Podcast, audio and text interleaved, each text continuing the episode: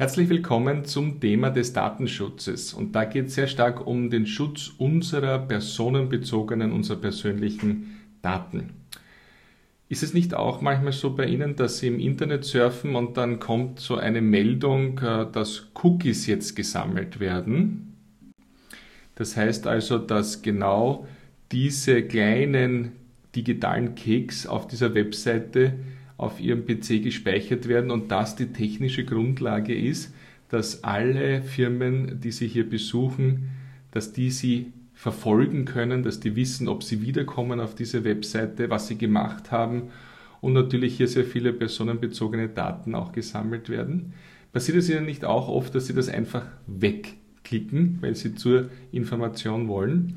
Da sind Sie mittendrin in einer Auswirkung des europäischen Datenschutzes, der begründet ist mit der Datenschutzgrundverordnung, die wir ja 2018 bekommen haben und die natürlich auch in ihrer Organisation mit viel Aufwand umgesetzt wurde.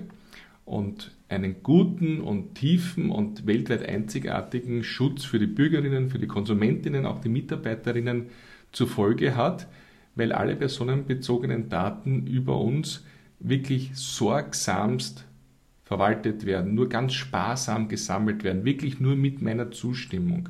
Ich habe immer die Möglichkeit, Auskunft von jeder Firma zu verlangen und auch die Löschung meiner Daten, wenn ich das will, bei dieser Firma. Und sie dürfen natürlich nicht weitergegeben werden über den Zweck, wo ich die Zustimmung gegeben habe, hinaus. Und äh, Juristen wie der österreichische Max Schrems, der legt sich natürlich auch mit den internationalen Firmen an und versucht es auch durchzusetzen, auch wenn das nicht leicht ist im internationalen Digitalgeschäft, weil natürlich eine Facebook-Firma natürlich hier auch internationale Daten speichert und er insbesondere natürlich dann auch mit Staaten wie zum Beispiel Irland in Gerichtsverfahren ist, denn die auch äh, diese Facebook und andere Firmen natürlich auch schützen. Also ein spannendes Feld, ein, ein hoher Aufwand für unsere Firmen, ein hoher Aufwand hier, insbesondere je kleiner die Firma ist, desto relativ höher der Aufwand ist, mit diesen Datenschutzbestimmungen mitzukommen. Und andere Regionen außerhalb Europas, insbesondere die Länder USA, China, gehen natürlich einen anderen Weg im Datenschutz. Die verstehen das anders. Da geht es nicht um den Schutz der Bürgerinnen oder den Schutz äh, der Konsumentinnen. Da geht es sehr stark darum, dass man die Daten im Land hält, dass man andere davon ausschließt, andere Firmen, andere Staaten ausschließt, dass hier Daten auch abgezogen werden. Es ist eine Art Datenprotektionismus, ein ganz ein anderer Ansatz. Das heißt, wir haben hier eine, eine neue Haltung in Europa geschaffen, die vielleicht auch da oder dort ein bisschen überschießend ist. Also in vielen Diskussionen zu neuen, innovativen Produkten, Lösungen sagen viele österreichische, europäische Firmen, ah, da geht es um Daten, da möchte ich eher nichts machen, weil das ist juristisch schwierig und eigentlich ist das nicht so gut. Also wenn man über die Daten der Personenbezogenheit hinausgeht, über, zu anonymen Daten, zu nicht personenbezogenen Daten, dann wäre es toll, wenn man die nutzen würde, denn wir haben ja in den vorigen Diskussionen schon festgestellt, dass das die Grundlage auch des zukünftigen Wohlstands ist und des Wirtschaftens und einer Gesellschaft mit Daten hier gut und produktiv umzugehen.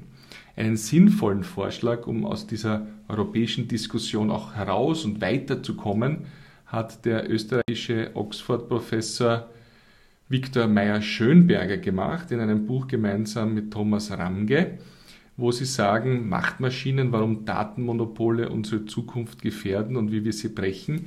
Da sagen sie, Europa kann etwas tun, nämlich zusätzlich, nicht in Abschaffung, sondern zusätzlich zur Datenschutzgrundverordnung kann man eine Datennutz Grundverordnung machen. Also eine Regelung, wie wir Daten nutzen. Und das kann irgendwann einmal kommen. Momentan ist es noch nur im Buch und nur in der wissenschaftlichen Diskussion. Aber es ist natürlich schon so, dass wir das brauchen, um diese Asymmetrie, die wir haben im internationalen äh, Datenmarkt, dass wir das ein bisschen zu unseren Gunsten auch wieder in eine bessere Balance bringen. Und insbesondere hier um die nicht persönlichen Daten uns bemühen, um die Nutzung dieser zur Optimierung von dem, was wir hier als Dienstleister, als Organisation tun und diese dann auch teilen.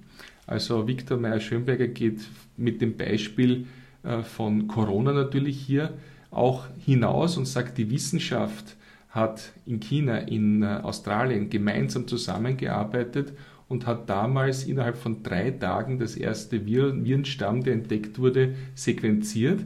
Und das war die Möglichkeit, dann binnen kürzester Zeit auch wieder international in der Forschung, in der Datenanalyse die Grundlage zu haben, um dann die Gegenmittel zu produzieren. Das wäre früher oder in einem anderen Datenverständnis nicht möglich gewesen und das ist eine Geschichte, die man, glaube ich, sehr oft erzählen kann und abgesehen von dieser großen Episode geht es natürlich auch darum, dass es eine Förderung für unsere europäische Digitalwirtschaft wäre, die da, wie wir ja wissen, ins Hintertreffen geraten ist.